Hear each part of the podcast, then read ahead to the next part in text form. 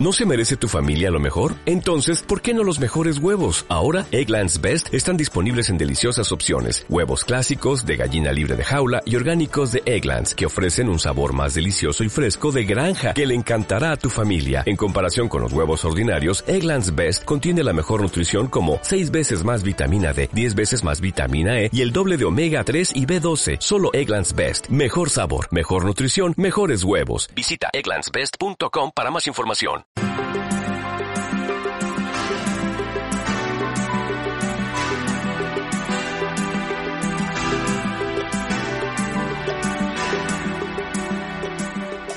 Hola amigos, bienvenidos a una nueva entrega del podcast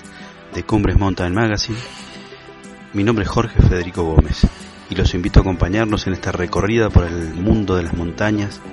y de las actividades que en ellas se desarrollan.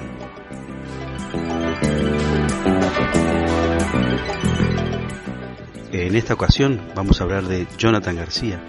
que se integra al equipo de Alex Chicón para intentar la primera invernal al Everest sin oxígeno.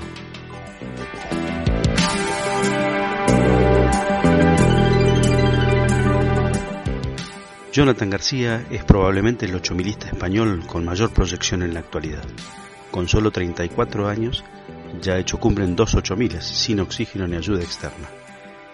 Y acompañando o secundando a dos grandes glorias del montañismo de España, el catalán Oscar Cadiac y el recordado Alberto Serain. Quizás en el mejor momento de su carrera, cuando ya dedica el 100% de su tiempo a sus proyectos de montaña, Jonathan recibió el llamado de nada menos que Alex Chicón el vasco lo invitó a sumarse a su excepcional equipo para intentar, en este enero de 2020, la primera invernal mundial al Everest,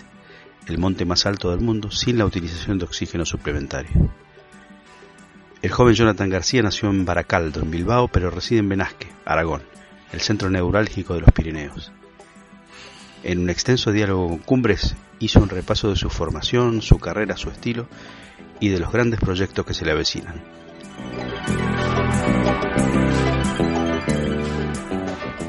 ¿Cómo fueron tus primeros pasos en la montaña y dónde? ¿Cómo fue esto de pasar de la mecánica a las carreras y luego al alpinismo más exigente? Mis primeros inicios por la montaña fueron en el año 2011. Eh, hasta esa fecha siempre estuve muy vinculado al deporte, desde muy pequeño jugué al fútbol, pero una vez dejar el fútbol empecé a salir a pasear por la montaña, las montañas que estaban cerca de mi casa eh, lo cual me enamoró y bueno, eh, empecé a ir un pasito más con las carreras de montaña. Empecé a correr alguna carrera de montaña, la verdad que corrí pocas porque bueno, eh, me di cuenta que lo que no me apetecía era ir corriendo por la montaña porque no lo disfrutaba realmente como, como yo creía que se merecían con lo que empecé a salir ya de una forma bueno pues a disfrutar más y aprender más eh, bueno, eh, trabajé hasta, hasta el año pasado, hasta el, hasta el 2018, hasta agosto del 2018 estuve trabajando en, en, una, en una empresa de mecánica.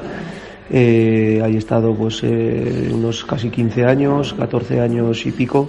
y bueno, ya después de toda esa trayectoria desde el 2011 hasta hasta el, hasta agosto del, del 18, bueno, pues ahí la verdad que me he formado mucho como alpinista, como montañista, como himalayista, también como escalador y esquiador, con lo que ya eh, lo que realmente me hace feliz abarcaba más tiempo de lo que yo podía eh, dedicarle si también estuviese trabajando, con lo que decidí dejar de trabajar para dedicarme plenamente a este, a este deporte. Tus dos primeros ocho miles los hiciste secundando a dos grandes montañistas, Oscar Cadiac y Alberto Seray. ¿Cómo puedes definirlos en su rol de referentes y colegas de la montaña? Después de largos y duros entrenamientos, eh, no solo en España, sino que también en los Alpes, franceses, suizos, italianos, también en la zona del Atlas, en Marruecos, también viaje a Argentina en el 14 en el 2015 a Perú, ya en el 2016 es cuando decido eh, afrontar mi primera experiencia en una montaña de 8.000 metros, dado que eh, en las diferentes montañas a las que me había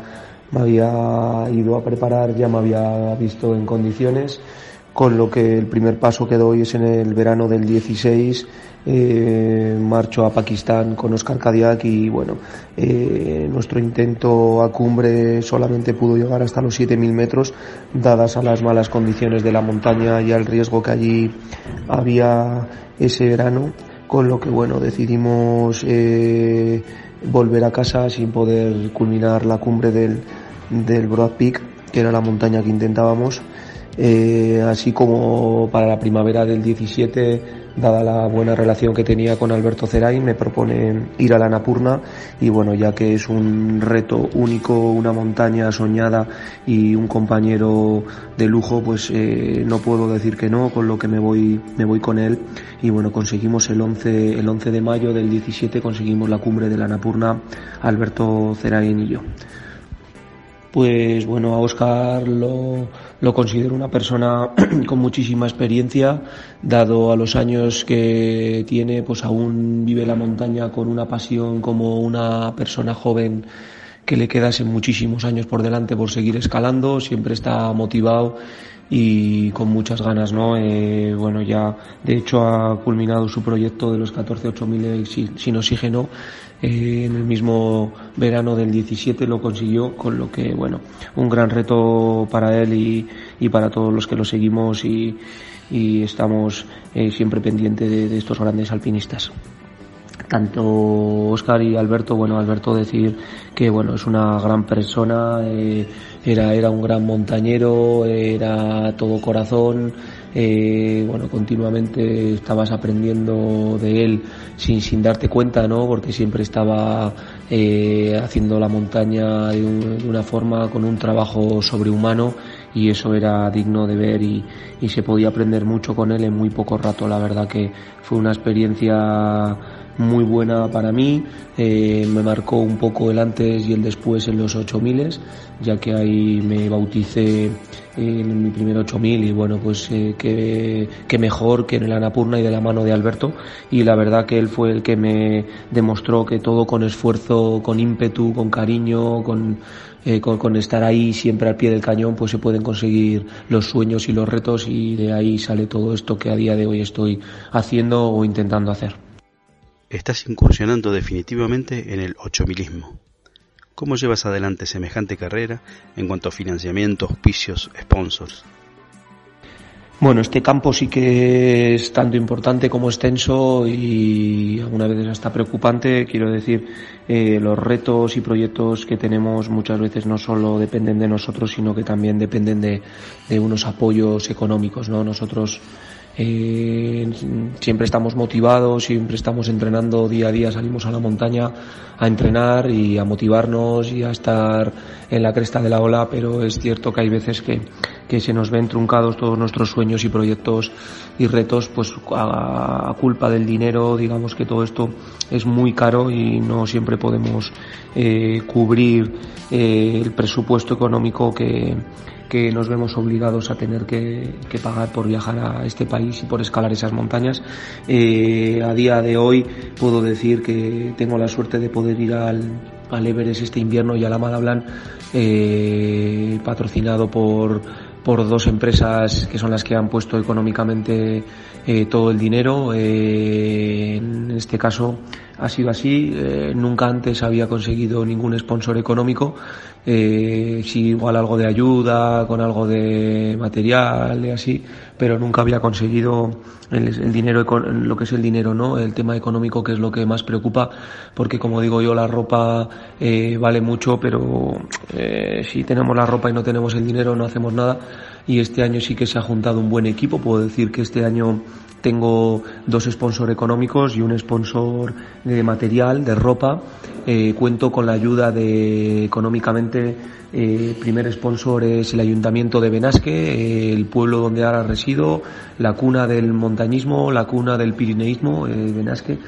Y se ha involucrado mucho con el proyecto, ya que están eh, siempre inmersos en, retos, proyectos de montaña y bueno, pues les encantó este proyecto cuando se lo presenté y bueno, uno de los, de los eh, máximos patrocinadores en este caso pues es el Ayuntamiento de Benasque. El segundo patrocinador económico es Apoteca, una empresa de, Zaragoza, de una, de una ciudad de, de España y la verdad que muy ilusionado. Esta empresa se dedica al montaje y toda la logística, digamos, de tema de farmacias y la verdad que se han involucrado mucho con el proyecto desde el primer momento. Eh, esas son las dos empresas económicas que tengo, Ayuntamiento de Benasque y, y Apoteca y bueno, y luego tengo la suerte, ¿no?, de, de ser muy buen amigo del que se encarga de, de, fabricar la ropa, dueño de Diamir, una marca de ropa muy conocida, eh, sobre todo en los años 85, en los años 90, con todo lo del filo de lo imposible, equipaba todo el equipo equipo de Alfilo.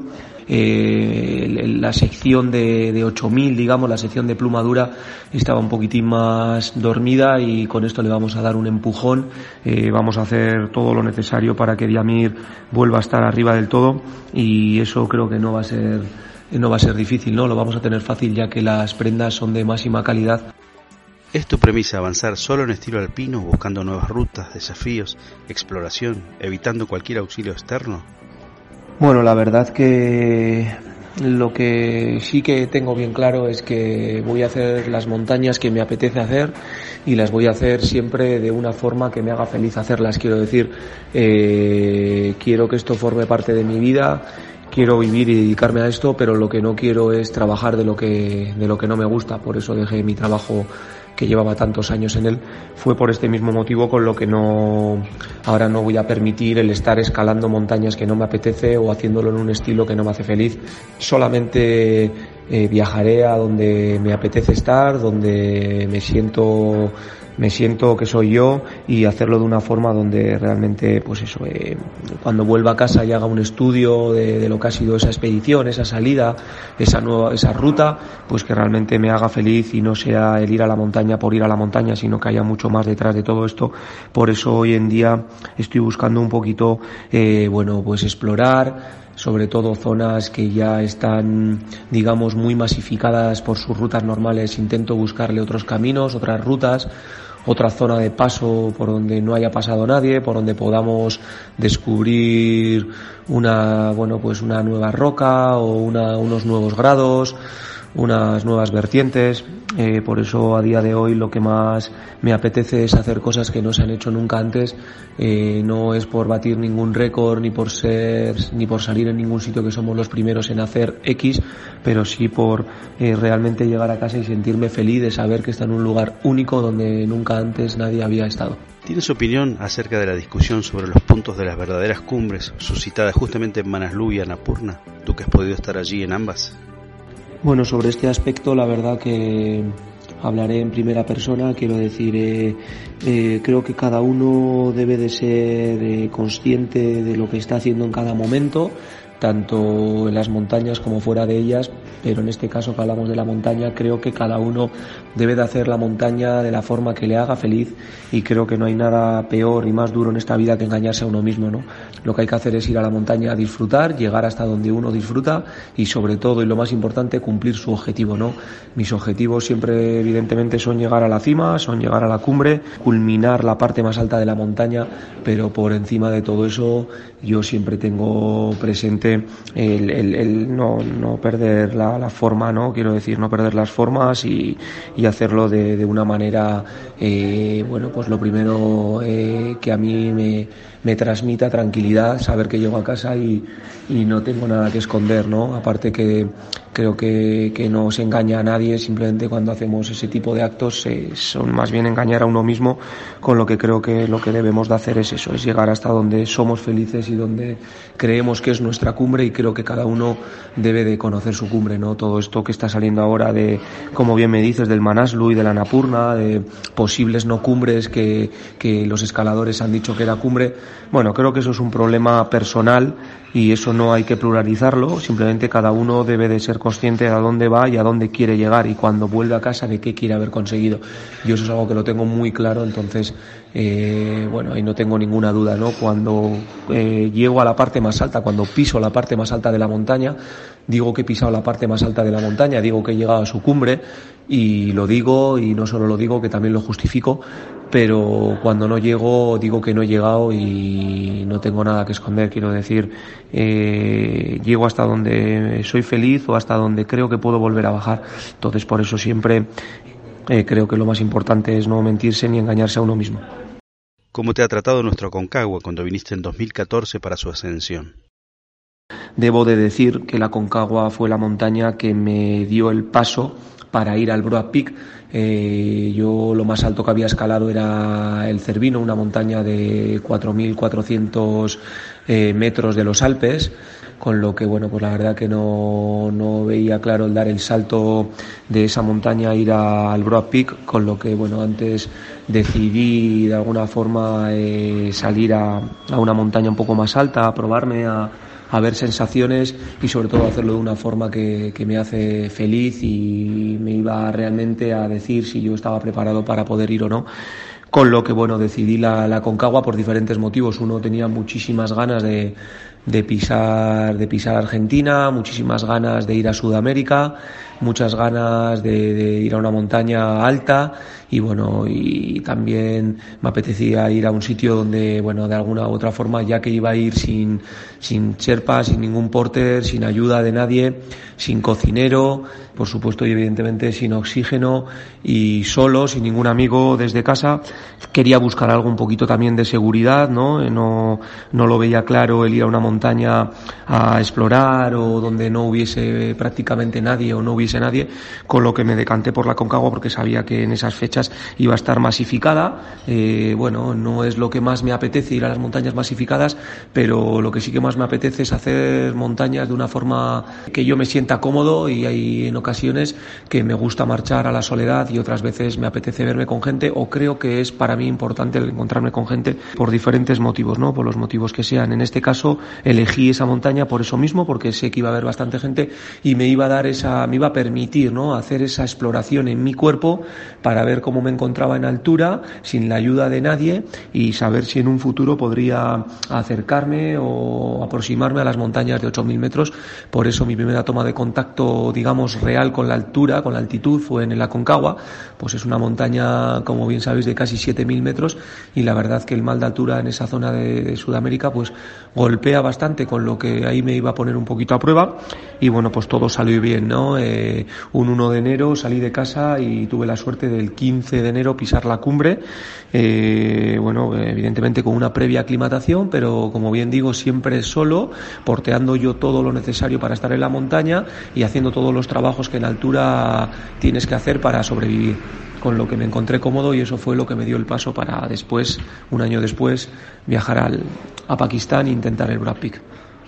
¿Es cierto que Aneto lo ha subido más de 100 veces? Cuéntanos sobre las cimas donde te has formado, en tu barrio, tu vecindario de los Pirineos. Bueno, la verdad que desde que empecé en el 2011 siempre pues muy muy vinculado con, con las montañas de los Pirineos y sobre todo, bueno, pues me atraía muchísimo el pueblo de, de Benasque, siempre es un sitio donde me he sentido muy querido, me he sentido muy arropado, he hecho muy grandes, muy buenos y grandes amigos y bueno, hay una montaña, especialmente la Neto, ¿no? De una montaña de 3.404 metros que bueno, eh, a día de hoy todavía no la he ascendido 100 veces, pero sí puedo decir que, que el martes pasado, día 24, fue mi 96 ascensión, con lo que la verdad que puedo decir que me la conozco muy muy bien. Es una montaña que siempre me motiva mucho, una montaña que me ha enseñado mucho, una montaña que me ha aportado mucho. Y de ahí también el bueno pues el haber subido tantas veces. Eh, a día de hoy le he subido por todas las rutas que, hasta la fecha están abiertas y no solo con eso, bueno, pues este verano la verdad que tuve la suerte de compartir, eh, digamos, actividades con buenos amigos y pude, pudimos conseguir eh, nuevas seis rutas a la neto y la verdad que me hace muy feliz, ¿no? En una montaña donde un día normal de verano te puedes encontrar 100 personas, pues el saber que hay otros puntos y bueno, ya vemos que hay otros puntos que hemos abierto nuevas seis vías y todavía eh, tenemos alguna otra más en mente, con lo que, eh, bueno, estamos contentos. Hemos conseguido seis rutas de mucho compromiso, de mucho grado, roca muy descompuesta, pared de 400, 425 metros, con grados pues muy, muy altos, ¿no? De, escalada, de 7A, en artificial A2, pues ya digo, mucho compromiso e incluso teniendo que dormir en alguna ocasión en la pared por no ser capaz de sacar la vía en el mismo día. La verdad que es una montaña que me ha me ha aportado mucho, ¿no? También me he movido por otros sitios de, los Pirineos, he escalado otras muchas montañas de 3.000 y 2.000 metros de la cordillera de los Pirineos, pero siempre he acabado eh, repitiendo durante pues un mes, por ejemplo, de entrenamiento, muchos días de, mis entrenamientos estaban en el, en el pueblo de Benasque, ¿no? Y en sus montañas, y en este caso, pues muchas de ellas en el Aneto, que es la montaña más alta de la cordillera de los Pirineos. En tu carrera, como ya dijimos, te has cruzado con grandes personajes, además de Oscar y el recordado Alberto. Mencióname con breves palabras a quienes más recuerdes. Sí, con Oscar Cadillac fue el intento al Brad con Alberto Cerain la cumbre en mayo del 17 a la Napurna y luego, bueno, me he cruzado, la verdad que las montañas siempre te regalan muchas cosas, pero una de ellas es esta, ¿no? El conocer a tan buenos amigos. En el caso de, de Juanito Yarzábal, eh, no he coincidido nunca con él en ninguna montaña, pero sí puedo decir que tengo muy buena relación Sé que él me tiene mucho cariño y aprecio y yo a él le tengo mucho cariño y aprecio. Es una persona eh, bueno, con la cual me iría a cualquier sitio y la verdad que a día de hoy siempre estamos en comunicación y en contacto y siempre nos estamos contando nuestras andanzas por las montañas y nuestros nuevos proyectos. Eh, con Mariano Galván, eh, bueno, lo, lo, conocí realmente cuando estuve en la Concagua. Él estaba trabajando por allí con unos clientes, ahí fue cuando lo conocí, pero bueno, un poco más de lejos. Pero luego sí, por mediación de Alberto, que ya había escalado junto con él en, en la primavera del 16 el Daulagiri y en el otoño del 16 el Manaslu, pues bueno, cuando nosotros fuimos a intentar ascender la cumbre de la Annapurna, él estaba también allí en, en Katmandú, en el mismo hotel que nosotros, porque estaba con unos clientes que iba a hacer un trekking y después se iba con una clienta al Loche, esto era la primavera del, del 17, ahí lo conocí un poquito más, la verdad que una gran persona y bueno, sus cifras y números lo demuestran de quién era y a qué se dedicaba y qué era lo que le gustaba y le hacía feliz, ¿no? Eh, bueno, me coincidí en el Daulaguiri en la primavera del 18 con, con Carlos Soria también estuvimos allí intentando la montaña. En ese caso yo viajaba con Juan Pablo Mor, un escalador, un himalayista, chileno que lo conocí, lo conocí en la primavera de mayo del 17 en el Anapurna y bueno, pues la verdad que muy buena relación con él. De ahí todo esto, ¿no? Eh, siempre hemos tenido muy buena comunicación y preparamos un intento de cumbre al Daulagiri en la, en la primavera del 18 que no tuvimos suerte de pisar de pisar su cumbre. Eh, nos tuvimos que bajar de los 7.700, 7.800 metros, eh, dado a que no habíamos preparado del todo bien la ruta y no lo vimos claro, con lo que por seguridad por parte de los dos escaladores, ya que estábamos los dos solos en la montaña, bueno, decidimos darnos la vuelta, pero bueno, siempre puedo decir que se consiguen y, tenemos la suerte de, ¿no? de, conocer a grandes amigos y en este caso la verdad pues uno de los buenos amigos que he sacado de la montaña que a día de hoy pues eh, me iría también con él a cualquier sitio y siempre estamos preparando cosas, es él, ¿no? Es Juan Pablo Mor y la verdad que una persona que le tengo mucho cariño y seguro que nos juntaremos dentro de poco para, para seguir disfrutando y haciendo lo que más nos gusta. Bueno, Jonathan, estás a punto de encarar nada menos que Everest Invernal. ¿Qué te motivó a sumarte al equipo de Alex Chicón? Bueno, este reto yo lo, le doy un poco de similitud con que a un niño a un niño pequeño, voy a decir, que se ilusiona muy pronto, ¿no? Y se y enseguida se conmociona, pues le diría, le gusta mucho el fútbol, ¿no? Imaginémonos que le gusta mucho el fútbol y tiene la suerte de que, de que bueno, le llama, le llama Messi, ¿no? Y le dice que le invita a jugar un partido de la final de la Champions jugará con él de delantero y le pasará el y le pasará el balón para que meta el gol que dará que dará eh, digamos la victoria a su equipo no yo un poco lo, lo asimilo a eso no eh, bueno en este caso para trasladarlo a la montaña y para que me entendáis de qué es de lo que hablo eh, yo siempre he tenido muy buena relación con, con Alex Chicón y la verdad que bueno siempre eh, estas cosas y estos sueños que se te pasan por la cabeza de algún día no tener la suerte de poder pues acompañar de poder disfrutar y de poder aprender de Alex y de un equipo así de fuerte como el que él tiene ya que ha creado con el paso de los años. Tengo la suerte que eh, a mediados de octubre o por ahí, casi, casi entre mediados y últimos de octubre, creo que fue para el día 20, 22 de octubre, tengo la suerte de recibir una llamada de Alex diciéndome, bueno, pues que que había que contaba conmigo no que se había acordado de mí para ver si podía eh, juntarme no eh, hacer fuerzas aunar fuerzas eh, con ese equipo que él maneja y poder entre todos luchar y pelear eh, con los máximos respetos para poder sacar la primera invernal mundial sin oxígeno al Everest.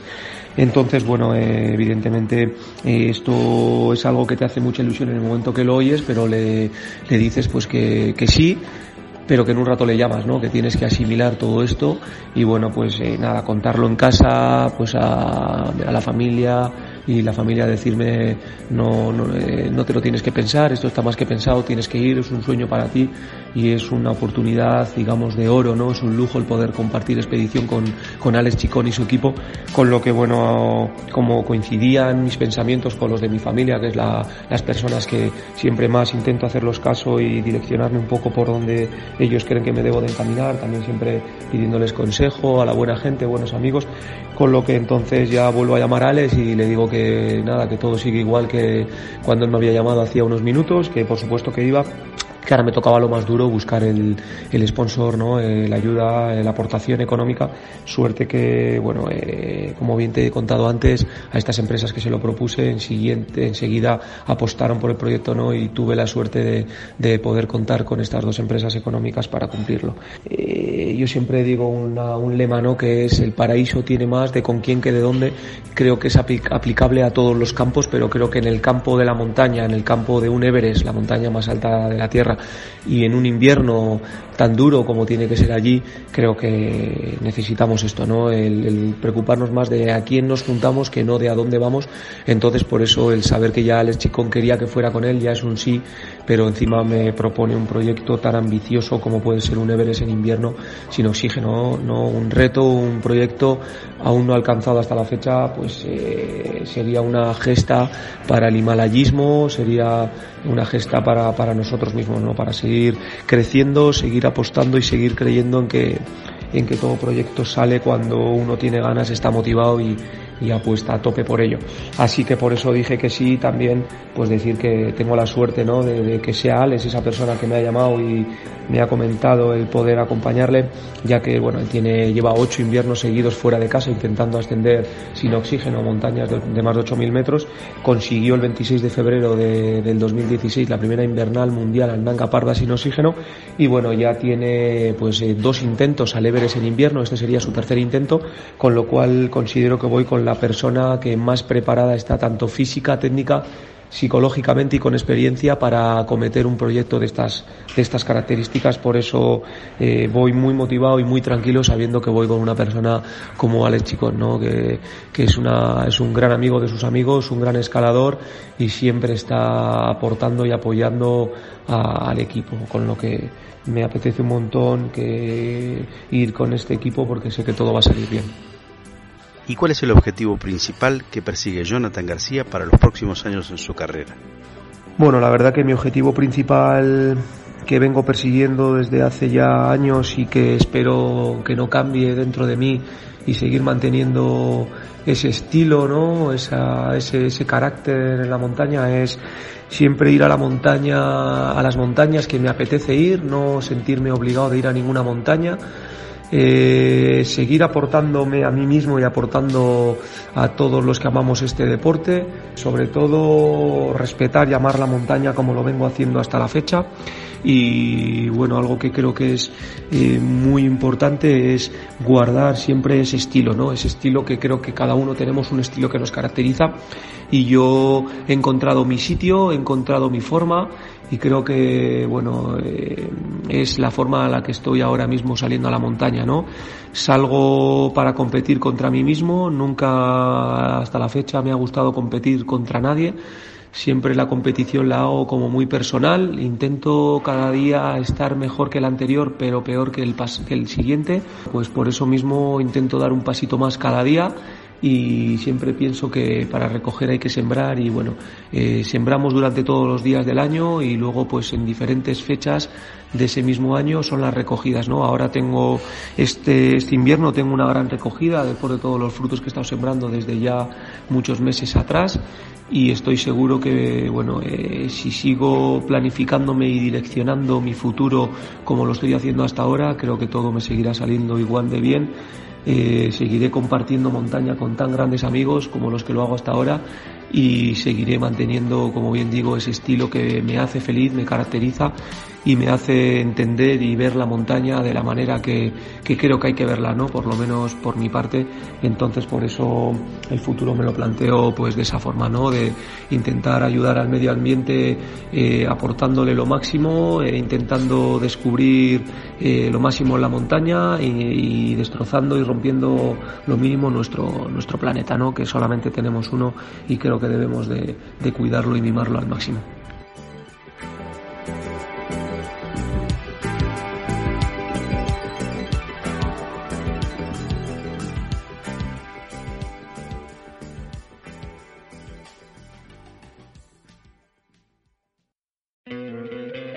¿No te encantaría tener 100 dólares extra en tu bolsillo? Haz que un experto bilingüe de TurboTax declare tus impuestos para el 31 de marzo y obtén 100 dólares de vuelta al instante. Porque no importa cuáles hayan sido tus logros del año pasado, TurboTax hace que cuenten. Obtén 100 dólares de vuelta y tus impuestos con 100% de precisión. Solo con Intuit TurboTax. Debes declarar para el 31 de marzo. Crédito solo aplicable al costo de la presentación federal con TurboTax Full Service. Oferta sujeta a cambios o cancelación en cualquier momento.